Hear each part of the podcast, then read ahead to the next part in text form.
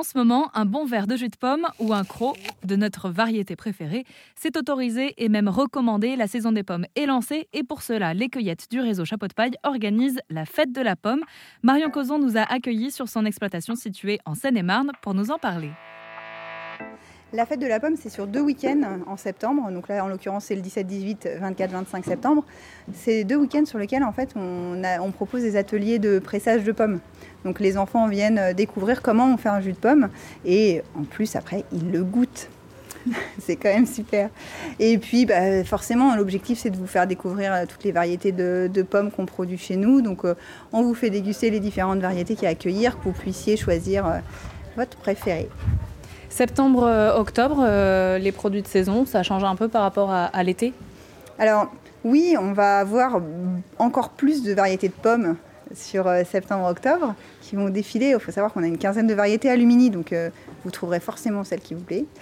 Et puis, euh, on a les courges qui arrivent. Là, on parlait des pâtissons spaghettis, c'est des courges d'été. Mais ils vont arriver tous les potimarrons, les potirons.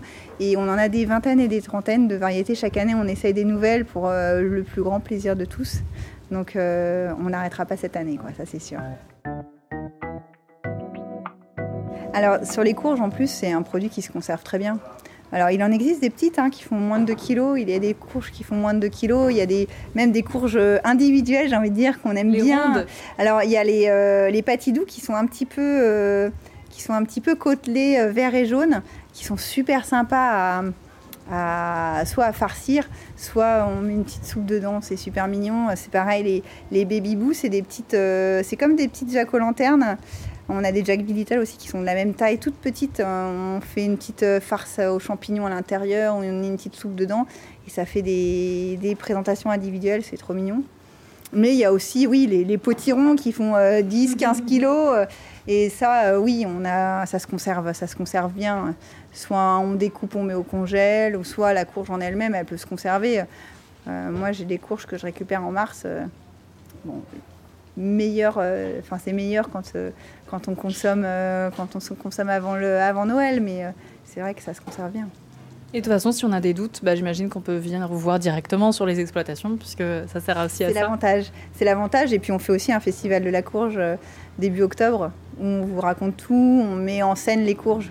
Donc on fait une belle présentation. Euh, et puis après, on enchaîne sur Halloween. On fait généralement une théâtralisation pour Halloween aussi, euh, avec les ateliers de sculpture. Chaque produit a sa fête ici. c'est l'objectif en fait. Les produits principaux, en fait, c'est qu'on retrouve les saisons.